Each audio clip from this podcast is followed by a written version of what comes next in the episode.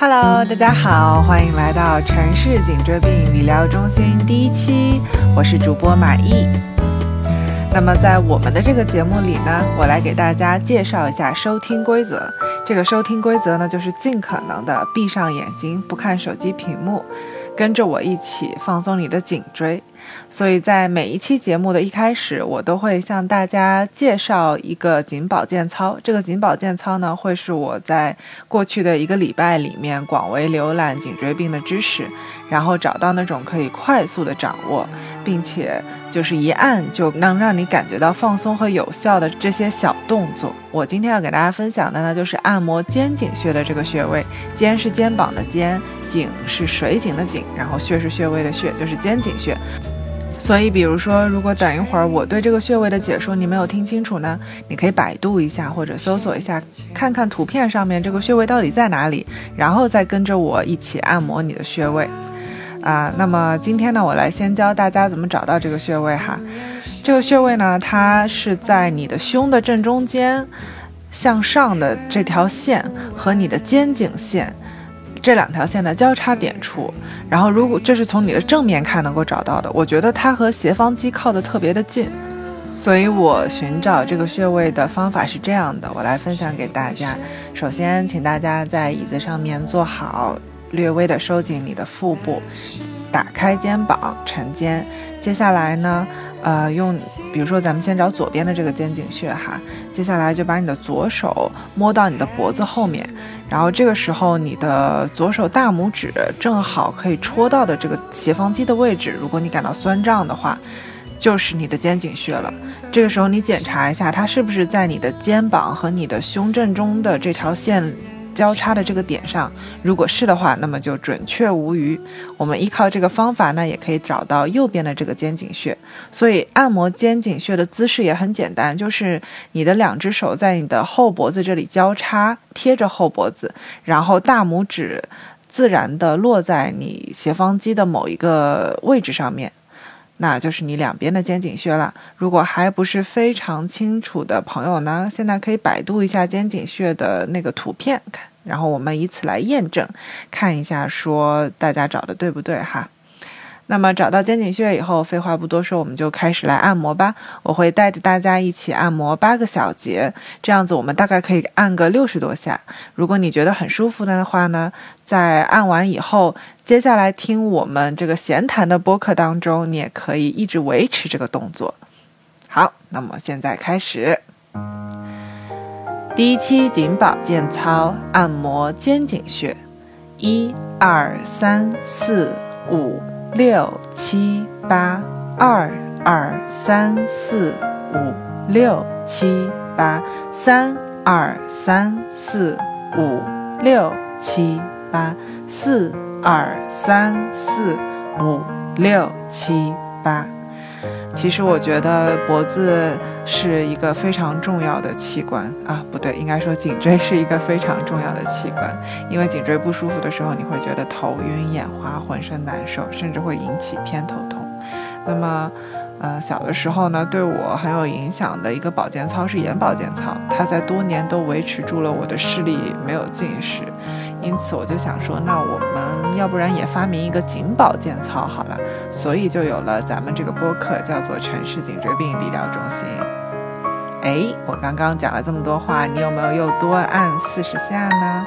我们还有四个小节哟，五二三四五六七八，六二三四五六七八，七二三四五六。七八八二三四五六七，停。同学们，现在睁开你的双眼，有没有感觉你的脖子已经轻松了一点？如果这个动作有帮助到你呢，非常欢迎你和我联系；如果这个动作没有帮助到你呢，也非常欢迎你和我联系，告诉我是为什么，方便我就是改进接下来每一期的颈保健操。希望就是在咱们相伴的过程当中呢，能够互相帮助对方理疗颈椎。那闲话不多说，我们就先入进入到今天的第一期节目吧。啊，第一期节目录的稍微有一点点仓促，是想先把咱们这个播客的基调给带出来。也大部分处于就是我和我的另外一个朋友，也就是这个节目非常。重要的助播，我们两个之间的聊天，然后我们两个之前呢都没有就是主打做过播客，只是偶尔给别人录过一些东西，所以第一期录的非常的紧张。我现在回听还有一点小小的不好意思。如果大家就是听完了以后有什么想要跟我交流的，欢迎就是啊发微信给我，或者是发邮件给我，就是我非常乐意听到就是你们对。这个节目的看法以及你们听完的感想，我觉得这会是一个非常有趣的交流过程。带我飞去梦游，定像这样飘走，落在你肩头。Hello，大家好，这里是城市颈椎病理疗中心第一期，我是主播马毅。我是主播 VG，以后每周二晚上就由我们陪大家一起度过啦。先和大家做一下自我介绍吧。我呢有一支独立的乐队，所以我是一个独立音乐人。然后我还有一个身份，就是一家独立咖啡馆的创始人。今年是我在北京的第十一个年头，所以可以说是一名资深的都市丽人。啊，坐在我身边的这一位呢，是我本科的同窗好友，也是我们这个节目最美丽的主播 Vaggie 同学。那么，我们邀请 Vaggie 同学也和大家打个招呼。Hello，大家好，我是 Vaggie。刚才马毅说自己是双读青年，我呢就是不读青年。我有两个非常不独立的身份。第一个身份呢，就是我是一个资深的不红的视频网红；另一个身份呢，就是连续在两个互联网大厂打过工，还在持续搬砖的一个搬砖工。这个就是不读青年的由来啊，但其实听起来是一个身经百战的，看起来弱柳扶风却很有战斗力的标签。接下来就是很长一段的时间呢，Vaggie 会经常的出现在我们的这个节目里面，因为他其实是一个常驻的主播嘉宾。以后我就会持续的在，以后呢我就会持续的在这个节目里跟大家见面，不对，听声。呃，那我现在想问马毅同学一个我们都好奇的问题，就是包括我和我的听众和我们的听众老爷，这还不知道在哪里的听众老爷，对，为什么你会起心动念做这样一档节目，而且叫这个名字？对，有必要就是在第一期节目里面交代一下自己的动机和家底哈。其实我做这个节目呢，是有一天突然出来的这么一个拍大腿的灵感。我不知道是不是有很多的朋友和我一样，年纪轻轻却得了颈椎病，然后一直治疗一直也不太好。就颈椎病这个东西吧，你要经常跟他做抗争，经常做保健。所以呢，就是有一天我又在去做颈椎保健的这么一个路上，我发现说我已经头晕眼花到完全没有办法看手机屏幕了，我就又。觉得车程二三十分钟很无聊，所以我就调出来了一档播客来听。然后在听的过程当中闭目养神，左三圈右三圈的扭着我的颈椎，并且做了一些像犀牛望月的这样的保健动作。下车以后，我竟然觉得自己视力清晰多，头也没有那么晕了。我当时在想说，如果。听播客这件事情可以使我们离开手机一会儿，然后得到颈椎的一些疗愈的话，干脆我自己就做这么样一个播客。它的名字就叫城市颈椎病理疗中心，欢迎广大病友和可以每周和我一起放松个二三四十分钟。此处有掌声。呃，但是。呃，光是颈椎病的理疗，我觉得还是不太够。其实，在有了这个构思之后，我就发现说，有很多想要跟大家分享的是在标签下面每个人的生活状态。你比如说，刚刚咱们在开头的时候做介绍，呃，我说我是一个在北京漂了十一年的资深都市丽人，巧了吗？我也是，对你也是，因为咱俩是本科同学，一起来的北京。谢谢。就为什么要用这个标签？其实也有一些调侃。嗯，就是这个标签有褒有贬吧，然后也是一个挺有年代感的这么一个标签了。对啊，大家经常在各种文学作品啊、各种这个微信公众号里面会看到这四个字“都市丽人”“白色恋人”。对，就是它听起来呢又古老，然后又带一些自嘲，然后好像还有一些小骄傲。反正就我觉得这一个标签是一个很实用又充满想象力的标签，但其实。呃，大家会发现说，在同样的一个标签下，每个人的生活都是千姿百态的，而且每个人呢也会有一些这种，嗯，迷茫，或者是说质疑，说自己对生活的选择是不是成熟和正确的时刻。比如说像，呃，我们就一直面临在什么年纪应该做什么样的事情嘛。比如说你在城市漂了这么久，你是否应该成家？或者应该买房？啊，你要不要户口？嗯你应该找什么样的人谈恋爱？好扎心啊！我想走了，别问了，就再问就是不知道。对我们面临这么多这么多的问题，然后好像就是大家都在做出指导，就是过来人和经验呃有经验的人吧，他们都嗯会说你可以按照标准答案来过，这样你比较保险。对，但是其实每个人的选择都不一样，而且我们还会做假设，比如说你听到这个人是什么学校毕业，做什么工作，几岁，什么星座，你就假设他啊、可能现在是一个渴求爱的状态啊，或者是一个想要稳定下来。稳定下来的状态，或者是一个保守的不敢冒险的状态，或者比如说你听到一个女生她是将近三十岁，然后要结婚了，然后是什么什么背景，你就会觉得说她是那种非常想要浪漫的大的仪式感的婚礼的这么一个人。这些都是我们在这个标签下的成见和想象嘛。嗯嗯，我其实就发现说，我们每个人都没有满足这一种想象。对对，所以我就想说，那如果是这样的话，干脆就开一档播客，然后身边所有的都市丽人都来聊一聊内心对于这些标签最诚实的想法，把我们的价值观亮出来。也许在茫茫人海当中，就有人因为可能和你想的差不多，然后发现他不是一个人，而获得了前进的勇气。在茫茫人海之中呼唤一下知音，这就是我们这一档节目现在目前初步的内容框架以及目的追求。听众老爷说：“你说这个，我可就不困了。每周听我们侃个四十分钟，就像一个播客的城市 vlog 一样。”嗯，我们是 video log。对我们是 video log。对，你说的太对了啊！为你鼓掌，好有创意。主题瞬间就升华了呢。对对，春雨留在蓝梦里，换我去人间路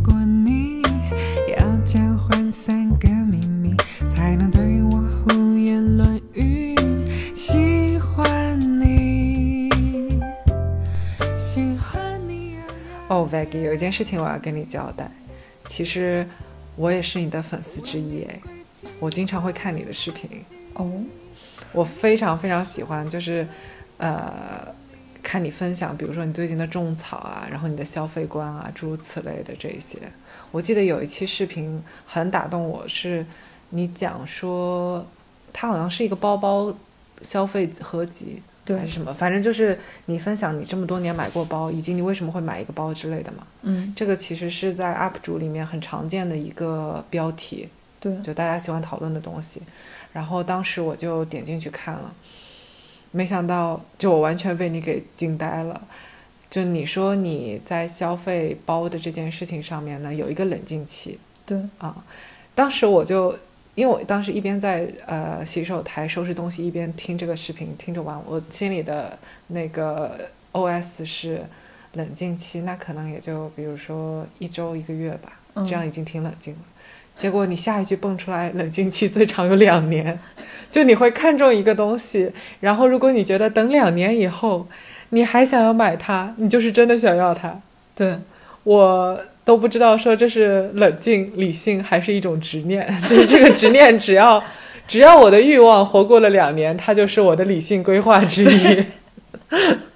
对，反正很有意思。就我觉得你视频里面有很多你自己的观念都是很有启发性的，让大家看到了多种多样的生活方式。因为还是有一些 UP 主，比如说我觉得他讲的东西稍微偏迎合性一些，嗯或者是偏流行的论调一些，大家这么说他也会这么说，有一点像这种比较不容易出错嘛。对，然后你经常有一些惊人之语，但我觉得应该是有一些，比如说容易冲动消费的朋友还，呃能够从你的视频里面获得启发的。对，就是在你做出消费决策的时候，看它是不是在你已经成型的规划里的。对，就是我觉得那个期视频给我很大的感受是，你是一个对自己的生活成本和生活的安排很有规划的这么一个人。对，而且之后还有一次，咱们和另外一个，就咱们和超超嗯在一起聊天的时候呢，呃，你们两个聊什么？好像聊到说记账的事情，对，然后你就呃说记账是一件很容易的事，对，然后超超当时正好就是在想要规划自己的消费嘛，因为他有一段时间消费很没有数，有点入不敷出，他就问你说记账为什么是一件容易的事情？就是随手记一下你刚才花了多少钱买的什么东西，它就成为一个账本了。对你就是回答了这么一句话，然后嗯超超就非常的惊讶，就说那不会忘记吗？能坚持多久呢？经常坚持坚持就放弃了，结果你告诉他说你最长时间坚持了，四年，对，整个大学都在记账，事无巨细。对，因为当时还是在花家长的钱嘛，所以说你会 想给家长一个类似于交答卷的这么一个感觉。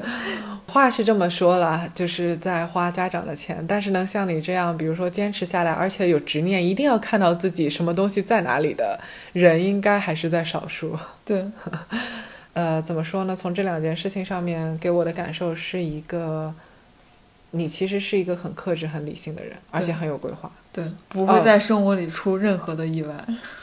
但是另外一个感觉，也就是其实你也不需要和别人商量什么事情。当你自己决定说你觉得这么做开心，然后你这么做会感到满足的时候，你能够不受干扰的一直这么做。对，嗯，我可不可以理解为其实你并不需要别人陪伴你，你才能完成一件事情？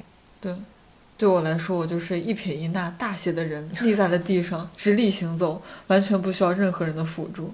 所以虽然在开头的时候你介绍自己是不读青年，但是你的姿态是非常独立的。对，啊可是哦，我最近看你的视频，有发现一些其他的事情。我发现你最近好几期视频都划水，就是草草的就进入广告，然后三四分钟就结束了。我有一天，就我当时也有大概两三个月没有看过你的更新嘛，嗯，然后有一天我，呃，还是在浴室里面，哎，我怎么喜欢在浴室里看你的视频？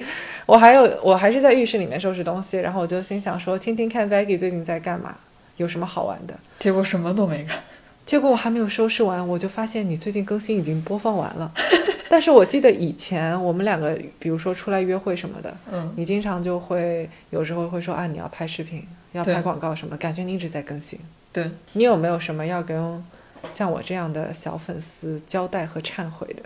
其实就是我最近恋爱谈的比较走心，所以拍视频就开始不走心了嘛，就是这么一个比较简单。因为听众朋友们就是不太了解我们，这是第一次跟大家见面嘛，所以我讲的啰嗦一点，我要多交代一些你的过往。就他以前是一个什么样子的劳模呢？他以前是一个因为又要在大厂加班，对然后又要做视频的这么一个人，所以他每天可以五点钟起床，四最早有四点吧，对，四点起床把视频录完去上班，然后下班回到家再剪完睡觉，每天只睡几个小时。那个时候，当时经常是一天四五个，就也没有什么休闲娱乐活动了，就是在干活干活干活。天每周有一个周末睡一整天来补觉，对吧？对，这样的生活过了几年两年，啊，就相当于我觉得是高考复习又复习了两年，是这种感觉吗？对，感觉上班比上学更累了。厉害厉害，不愧是衡水中学毕业的人。就这样的生活过了两年，风雨无阻，也没有找借口旷工，也没有请假的这么一个人。对，听说最近频频的旷工翘班，受到了爱情的蛊惑，哦，谈恋爱太有趣了，就干什么还要工作？所以今天要跟大家分享的是你二十八岁初恋的故事。嗯，你看，回答都如此的羞涩，已经进入到了一种恋爱中小女人的状态。其实我非常的好奇，这个标题是夸张吗？真的二十八岁才初恋吗？肯定不是二十八岁才跟男生怎么怎么怎么样，肯定不是这个。但是，呃，我对于初恋的定义可能和就是不知道你对于初恋的定义是什么样的。我对于初恋的定义，嗯呃，不好意思，我是十八岁初恋的，嗯我初恋是十年前的事情。我对初恋的定义，我觉得是第一次碰到我非常喜欢也喜欢我的人吧。呃，嗯那是不是就是比如说我们口头啊或者书面约定了说我们是男女朋友，然后这就算初恋的开始了？我理解你的意思，嗯就是是男女朋友、第一次当女朋友是初恋，还是第一次跟喜欢的人在一起是初恋？嗯，是这个意思吗？对，啊，嗯，对，这个怎么？我会承认是后者，因为嗯我觉得说女朋友这个身份也没有什么很特别的。那咱俩其实还是比较相似的吧，就是第一次有喜欢的人，把他定义为初恋。那我可能之前的话更像是根据社会的约定俗成，说，呃，大家都在谈恋爱，那你也需要有一个有男朋友身份的这么一个人存在。那我可能会随机揪一个，成为我的 基本上还是就近的那种原则，然后随随机揪一个，可能会谈短则一两个月，长则四五年的这么种一个恋爱吧。对，但是可能就从来没有喜欢的因素在，可能是有好感，但是我确定这不是喜欢。哦，所以其实你的意思是说，以前的恋爱更像是一种大家一起体验男女朋友的身份，对对，但这一次是管他有没有身份，先恋上。老子就是喜欢你，你你就得跟老子在一起的这种恋爱是吗？，对，所以、哦、没有，甚至不哦要求你跟我在一起，那就是你其实不是二十八岁初恋，你是二十八岁心动。对，嗯，对，可能把它定义为心动更合适。嗯，那么第一次心动的时候是一种什么样的感觉？你回忆一下。我最大的记忆呢，可能就是人的心跳竟然可以有这么大声音，就是不仅自己能听见了，对方也能听见，还是在一个稍微有点远的距离下。你怎么？知道他听见了呢？他跟我说，他说这是心跳声吗？我说是。这让我想起来《大话西游》里面至尊宝的心跳。对对，就是有点像有人在旁边打鼓。自带了一个乐队是吗？带了一个鼓手击鼓传花。对，这是我可能由这种身体反应非常明确的感知到了自己在心动，因为它已经大到了不可忽略。哎，我真的觉得很神奇，就是很多时候其实是我们的生理反应告诉我们说你在感情上产生变化了。对嗯，那后来呢？就是当你发现自己心跳的声音这么大的时候，我一时间不知道如何面对，因为人生没有出现过这种经历嘛。我第一反应是逃走，我就跑所。以你脑子里面一片空白，然后想要先撤再说。对，然后我就先回去冷静了一下。嗯，然后我在冷静的期间发现，哎，又出现了另一个非常诡异的生理反应，就是我睡不着觉了。我本来是一个沾沾了枕头，最起码一分钟之内能睡着的人吧。那之后的几天，连续一周，我每天都睡不着，就可能到凌晨的四五点。在那之前，我都是在看跟他相关的，比如说星座的帖子呀。我把豆瓣那个关于他星座的那个小组以及关于他星座的帖子已经全部翻完了，就翻了每一个帖子看，大家都对于这个星座是什么看法。我就非常好奇这个人在想什么。对，一方面是好奇，另一方面是不甘心。就是当时，嗯，我心跳的这么大声，为什么你毫无反应？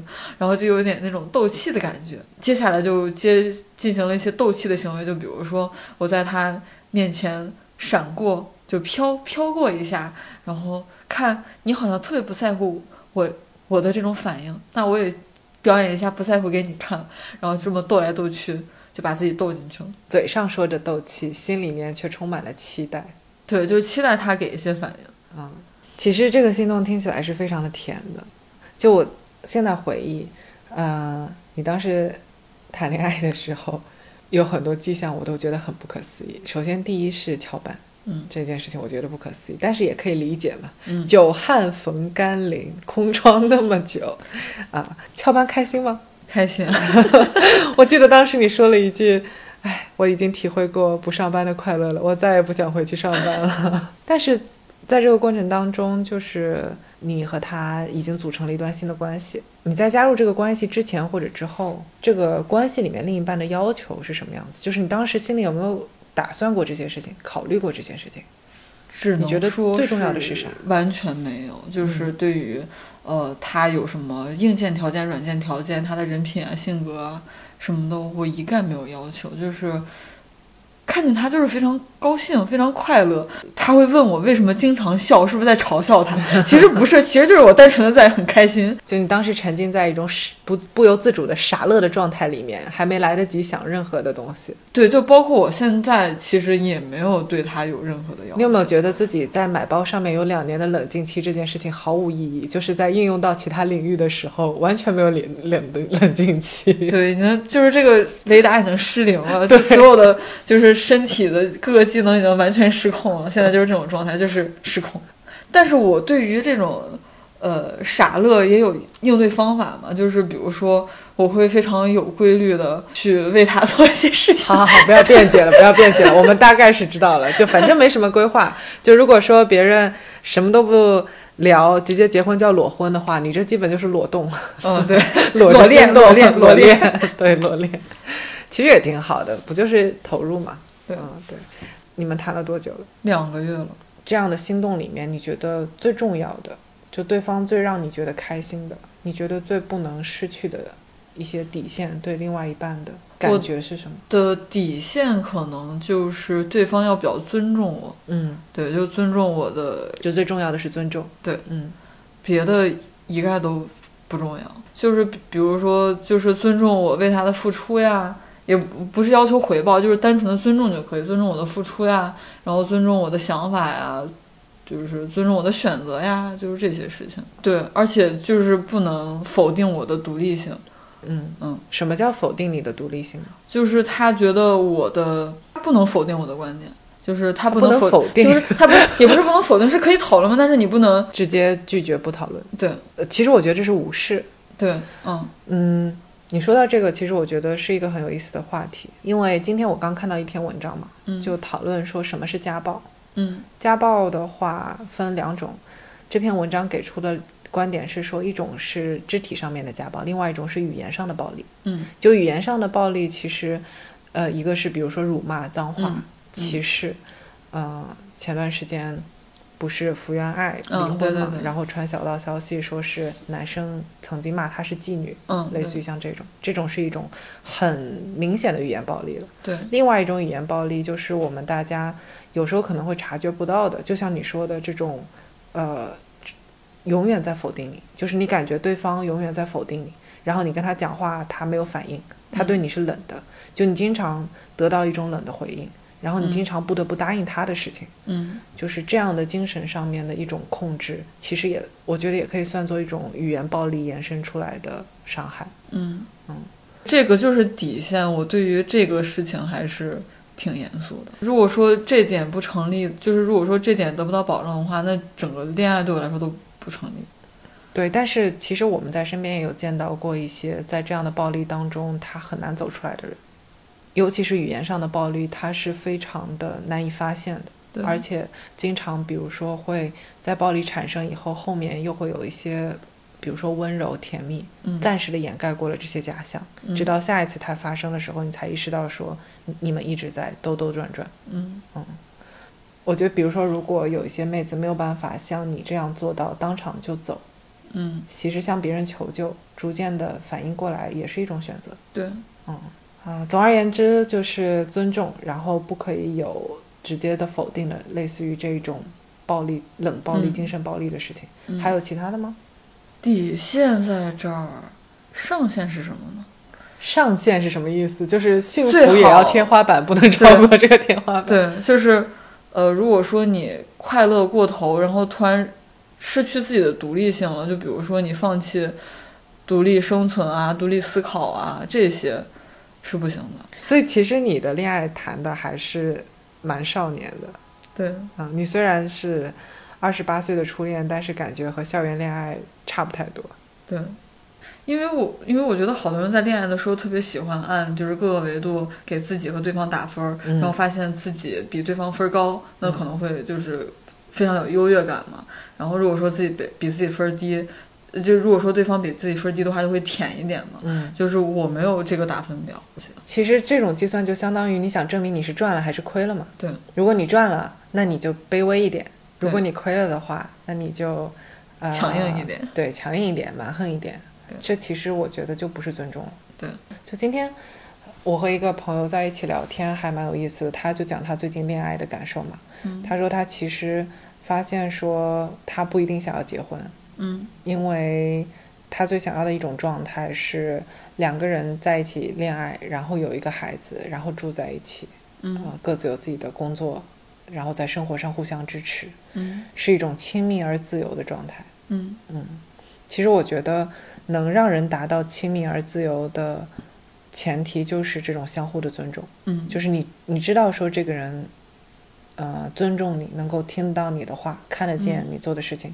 你也能够看得到他和听得到他。嗯，然后因为尊重你们，愿意对对方很诚实。嗯就是你你要是不尊重一个人，你为什么要跟他说真话呢？嗯嗯，你就是因为尊重他，你对他很诚实，你们就有很多空间和机会吧。因为我觉得，如果比如说，我最怕的其实是在恋爱关系当中有谎言嗯啊。但谎言分很多种，一种是说他就讲了一个假故事，和事实完全不一样。另外，其实我觉得说只交代部分真话也是谎言。嗯啊，因为你只交代部分的真话，会给别人一种假象。比如说，你说的是我做了一件事，他就会假设说你只做了这一件事情，因而你产生的是什么？对，这其实是你产生的误导对啊、而且你是刻意隐瞒了一些事实，对所以这种我觉得也不是尊重，就相当于说，我觉得你不值得知道剩下的事情。这个就回到我们说的尊重才能产生诚实嘛，因为诚实你就变得自由，你觉得你什么都可以说，什么都可以分享，然后你也觉得说对方什么都可以跟你分享，你们随时随地在一种咋说呢完整的状态里面，安全。对安全而完整的状态里面，对。所以呃尊重是一件很重要的事情，它延伸出来的很多正向的这种关系。对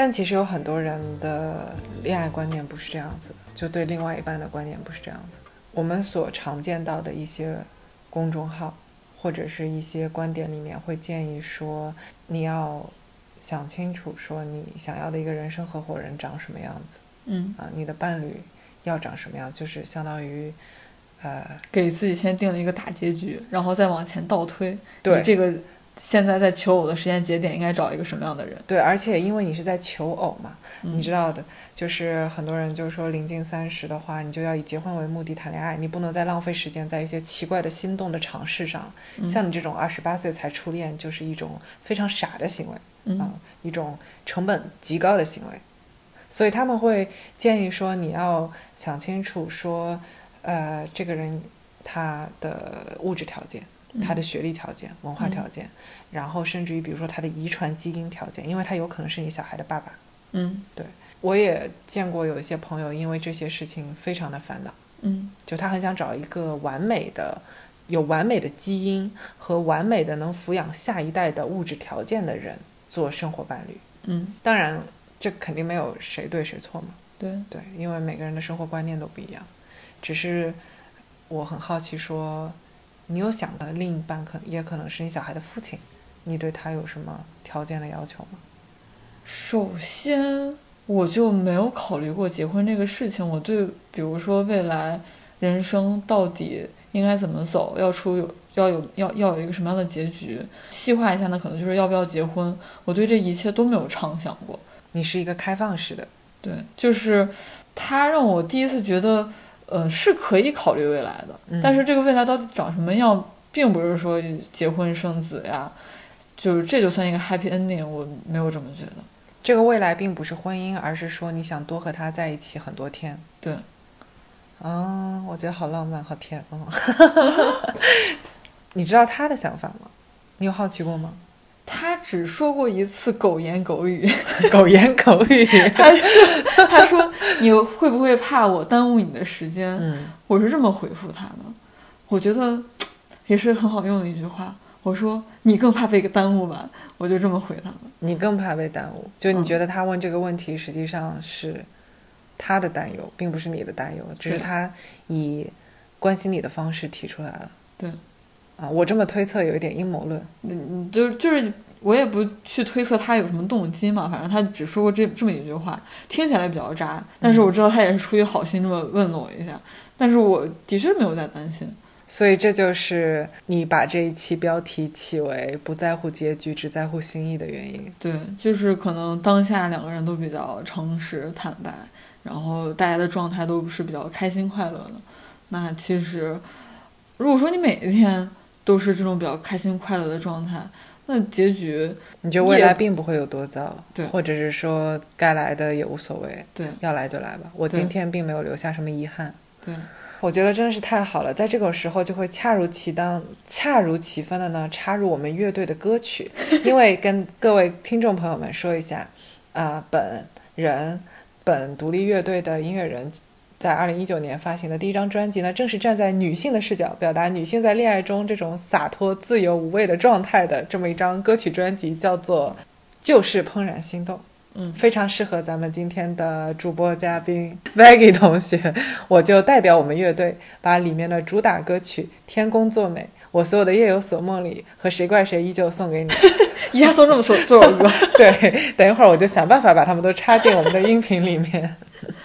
所以其实我觉得可以勇敢的尝试，不用在乎说你是大龄还是未龄，因为这是别人贴的标签嘛。对就如果你现在想要全身心的投入到一段关系里面，你觉得对方值得，你觉得你很开心，你就只考虑今天的担忧。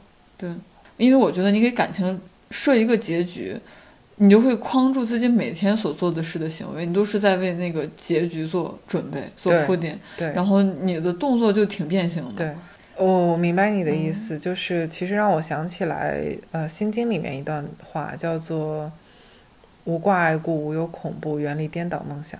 嗯，就是你如果有结局，实际上心里面就有挂碍嘛，我能不能达到，它是符不符合？万一没达到，你可能每天都在考量这个是不是变了，然后你可能就忽略掉说当下一些真实的心意，嗯，啊，而是把它都变成了评价标准。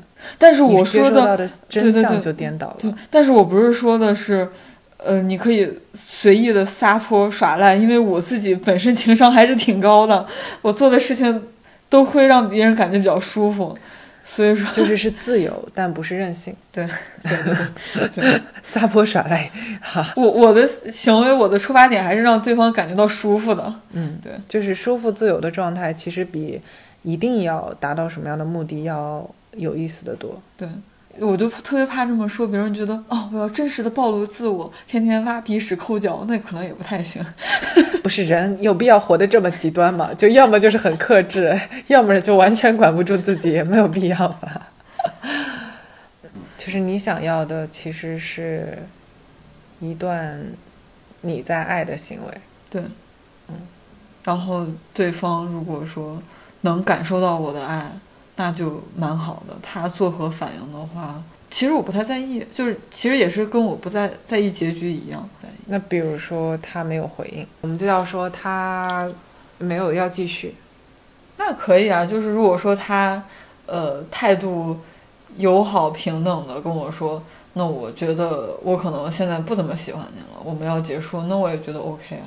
就咱们就到这儿吧，那就到这儿。对，那的确是不在乎结局。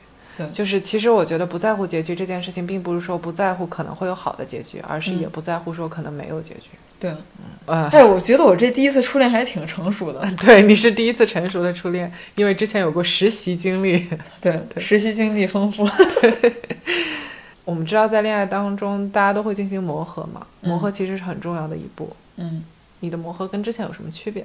我之前的磨合可能是要求对方按照我的来，嗯，就包括我的想法呀，让对方磨合你是吧？啊，对对对，嗯。就是我我我我去磨合对方，其实只是为了给他一个枣，嗯。让他别觉得那么难受。嗯。其实就是主要还是以我为主。嗯，这次我觉得磨合可能更像是把两个人融在一起的那种感觉，什么叫融在一起呢？就是彼此接受，然后彼此学习的那种感觉。就谁也没有想过要改变谁。对，我觉得磨合就不是说你试图改变一个人，是你们两个人都让对方了解到你是什么样子的人。嗯嗯。那以你这种短暂的、新手的两个月的初恋经历来说，你对于呃其他在恋爱关系当中的人有什么建议吗？我的建议可能是你在除了观察他的想法和习惯之外，要多去跟他沟通，嗯。就是问你到底怎么想的。可能他的想法非常简单，嗯。就是你们俩可能你们俩可能说几句话，这某在某一个事情上就已经磨合好了，嗯。而不是说从那儿绕着弯儿的了解对方，试图通过一种不正面冲突的方式去解决磨合的问题吧。就不能通过互相猜来解决，对，而是要通过互相交代，对，互相把秘密交出来。其实我觉得交代秘密是谈恋爱当中很重要的一个过程。嗯你们有了共同的秘密以后，你们可能会感觉更加的亲密。嗯我其实很享受，比如说在刚谈恋爱的初期，然后你们互相迫切的想要了解对方，嗯所以一个秘密换一个秘密，一个秘密换一个秘密，那种彻夜不眠的夜晚，嗯这是我觉得在恋爱当中非常美好的一部分，也很浪漫，而且。呃，通常这种时刻会让你记住一些很具象的画面，比如说你们喝的是什么酒，嗯，你们是以什么样的姿势坐在沙发上，或者坐在床上，或者当时的时候他穿的上衣是什么？你穿的当时的情境啊，对情。境，然后包括灯光，有可能会有音乐什么的。嗯我就记得我，就之前有一段恋爱里面，我很喜欢的一个场景是，呃，有一次在上海，那天好像有点下雪吧，还是什么的，反正有点冷，所以我们很早就回到酒店房间里面。那个酒店的房间是有三层的，就是每一个嗯房间都有三层，是一个独栋这种。二层的话，它做了一个很舒适、很温暖，然后甚至于有一点小小拥挤的这样的一个茶室。嗯然后我们就坐在那个茶室的沙发上面泡了一壶茶，然后外卖买了一些零食，什么黄飞鸿、花生，什么瓜子，还有什么的，还买了一些呃便利店里能买到的这种酒，嗯然后就开始聊很多互相对方成长过程中发生的事，以及一些没告诉别人的秘密。嗯我记得那天聊到很晚就很开心，到后来很多时刻，这个人把我惹得很生气、很怒的时候，我会突然想起那一天，就是我眼前的画面，然后我就会心里平静一点。所以我很喜欢交代秘密的这一个过程。对，就尤其是在都市丽人以及都市男性里，就是有了一层这种城里人的伪装了嘛。就比如说童年比较乡下的经历啊，你很少去拿，你很少拿出来跟别人分享嘛。然后在这一刻拿出来跟别人分享，就觉得哦，找到知己了，就那种感觉，对很很开心。交代秘密的时候，最重要的是你交代完了，感觉对方是知己的那种感觉，就是理解。对，嗯，因为其实就像你说的，每个人在看起来通情达理、干练，甚至于说比较利落的这么一个外表之下，他其实有柔软和羞耻的部分。对，那个秘密就是我互相想要知道说你的柔软和羞耻在哪里，还特别幼稚。对对，还有就是知道幼稚的点也是很搞笑的一件事情。对，嗯，我就从我个人来说嘛，我其实是一直偏好于，比如说比我年长一些的嗯另外一半，然后呃，但我经常发现说，无论年长多少岁，幼稚程度基本是差不多的。然后这个幼稚其实是很可爱的一件事情。对，嗯，他们只是隐藏术比较高明。隐藏的术，可能自己都没有刻意在隐藏。我我觉得所谓的幼稚，其实是在一种放松状态下，一个人自然的这种调皮。你你有什么很幼稚的行为吗？你现在回想，我其实有一个非常不好的习惯，就是我极度的爱吃手。哦，我长大了已经把这个习惯改了，我发现我最近又开始吃手。所以你他表现出来磨合期的秘密是你放心的在这个人面前吃手。可以这么说，我觉得吃手已经是一件对我来说非常，就是感觉特别不得体的一个事情。然后你又开始放心的开始啃手，恨不得把自己每个手指都啃了。然后就比如说我原来小的时候就是特别的调皮，就比如说打小男孩啊，嗯然后追着山羊跑啊，踩小蛤蟆呀、就是这种、这种行为。嗯。然后我原来从来不会说，我其实在做这些事情，然后突然发现，哎，有一个人可以讲。很重要的是，你感觉得到说你在交代这些秘密的时候，对方没有评价，对。对方没有在心里面评价这件事情是 A B C D，对，嗯，然后给你贴标签，你会因为这种安全感更愿意和他分享秘密。对，所以对于磨合期来说，啊、最好玩的一件事情是交代秘密，最棒的一种结果是谁也没有试图去改变谁，嗯而是都能够愿意让出空间，接受对方舒服的状态。对，两个人都把手脚张开，然后一起找一个很大的双人床躺下来，确保空间足够，而不是说我们必须要硬凹成可以躺在一张单人床上的样子。对对对，还是忍不住开了个车。吹不动。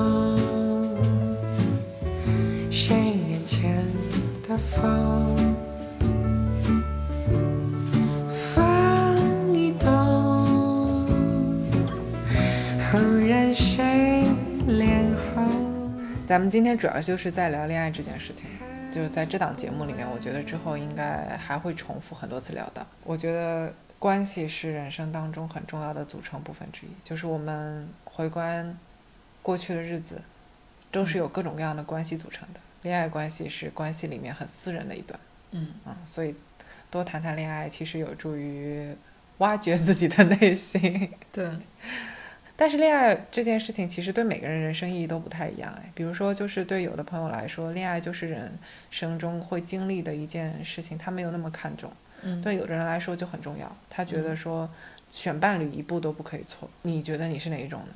我两个也都不是哎，嗯，就是我是通过这一段感情才发现，感情对我来说很重要。嗯然后它重要的点在于说，它帮我认识到了我从一个独立的个体变成了一个可以跟世界发生联系的这么一个样子。所以其实非常搞笑的是，呃，过去的二十八年，你觉得自己是一个很理性分析、什么都知道、已经做出判断的人，在真正的接触了这件事情以后，才发现说，不知道就不要下判断。对，以前的假设都是没有什么意义的。对，然后呃，让我觉得可能外部世界有一部分是安全的。我之前愿意去那么独立的 假思考，也是因为我觉得外部特别不安全，我害怕一切别人给我的建议啊、信息啊什么之类的。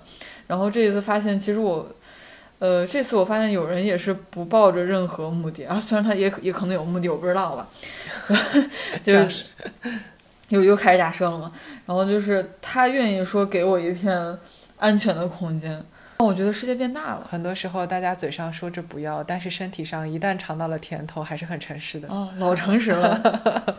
我最近也有一些这样的感受，是觉得说，其实就我以前也很想强调自己是一个独立的人，或者说我很想证明我是一个独立的人，可以自己生活的人。嗯但是其实我觉得前路漫漫，嗯嗯、好像大家都还真的需要旅伴。你不见得说，比如说你和这个旅伴是一种紧密相绑的状态，嗯呃，比如说你们一定要所有事情都是同步进行，一定要一嗯起体验所有的东西，但是就是能够你们有一个共同的空间，然后有一种呃稳定的精神上的交流产生的安全感，其实它就是一种陪伴，就这个陪伴不是纯形式上面的，对。而是一种状态上的。我男朋友跟我说了一句话，就是说他之前认为世界是，他对于世界的不安全感是觉得他倒下了之后，他身后没有任何人。但是呢，我希望某一天他能觉得他哪天真的倒了，有人给他盖个被子什么的，给他捂个脚，对，给他捂个脚，再放个暖水，水袋，对，开个空气，开个空气净化器什么的。对对对对。但对我来说，其实恋爱的意义除了陪伴以外，还有就是一起学习和成长。嗯。嗯，我其实非常喜欢能够和我一起成长的伴侣，就是你们一起成长的这个过程，是你们一起都认识到对方新的状态，嗯，这是一个很有趣的过程，而且这个过程是能够塑造一些独特的回忆的。嗯。而且我大概是在谈第二段恋爱的时候意识到说，男朋友是我很好的老师，就是我青春期的时候，当时对恋爱的很多想象存在于，比如说它就是一种一种浪漫、一种感情的表达，类似于像这种东西。然后我直到是在谈第二段恋爱的时候，我才意识到说，我是真真切切的每天都可以从对面的这个人身上学到东西。嗯，然后他教会我很多东西和启发。嗯嗯，因为你们在一起的时间很久，然后在一种相互尊重和自由的状态下面，每个人都可以表达自己的看法嘛，嗯，所以就会有精神上的这种碰撞。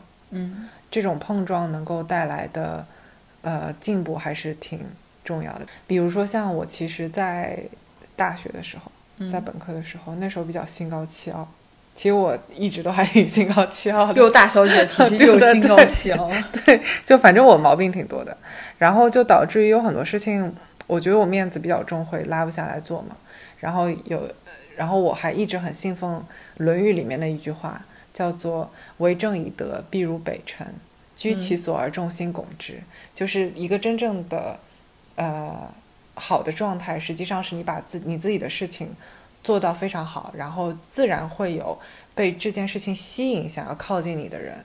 但是呢，就是我当时遇到的那个人呢，他是一个给我留下很深的印象，是能屈能伸。嗯就是他其实不太在乎一时的得失，嗯而是很赤诚的知道说他最终想要的东西是什么，然后嗯可以多角度的渠道超车，嗯所以也是一个很灵活、非常随机应变的人。嗯所以我就在他身上学到了很多方法，嗯，一种就是你不要这么直线前进。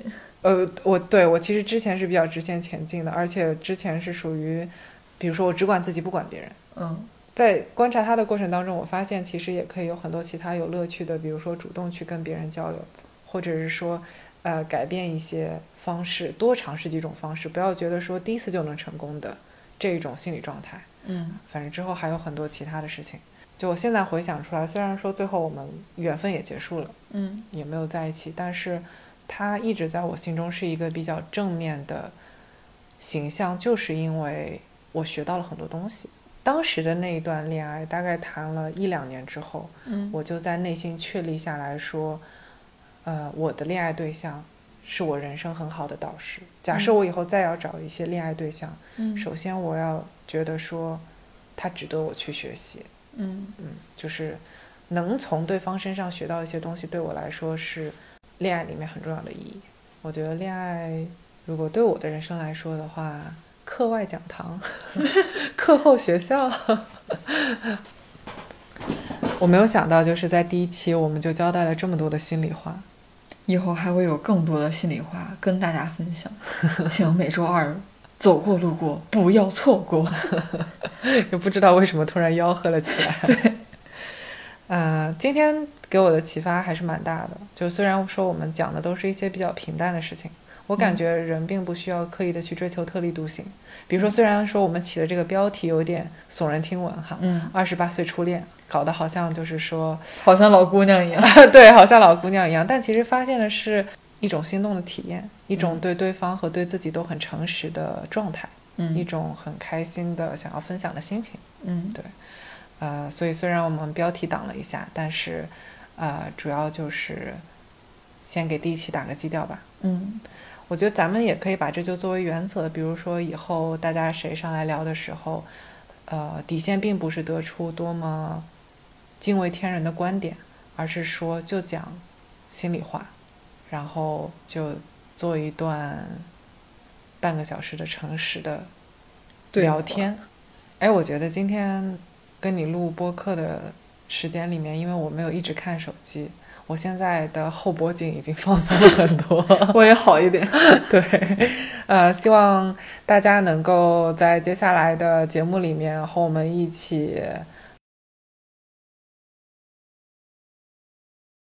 进行颈椎，还有心灵的按摩，心情上的理疗。那我们第一期的城市颈椎病理疗中心就宣布圆满录完了。我是主播马毅，我是助播 Veggie，希望大家喜欢我们的节目。我们下期见。对，如果你在这一期节目里面听到了你很你很感兴趣的话题，或者是说对于我们说的一些事情你有想补充的，再或者说你也有自己很感兴趣想要听我们讨论的话题，欢迎通过邮件或者是微信联络我们。也许下一期的节目里，我们的灵感就有你的一半哟。只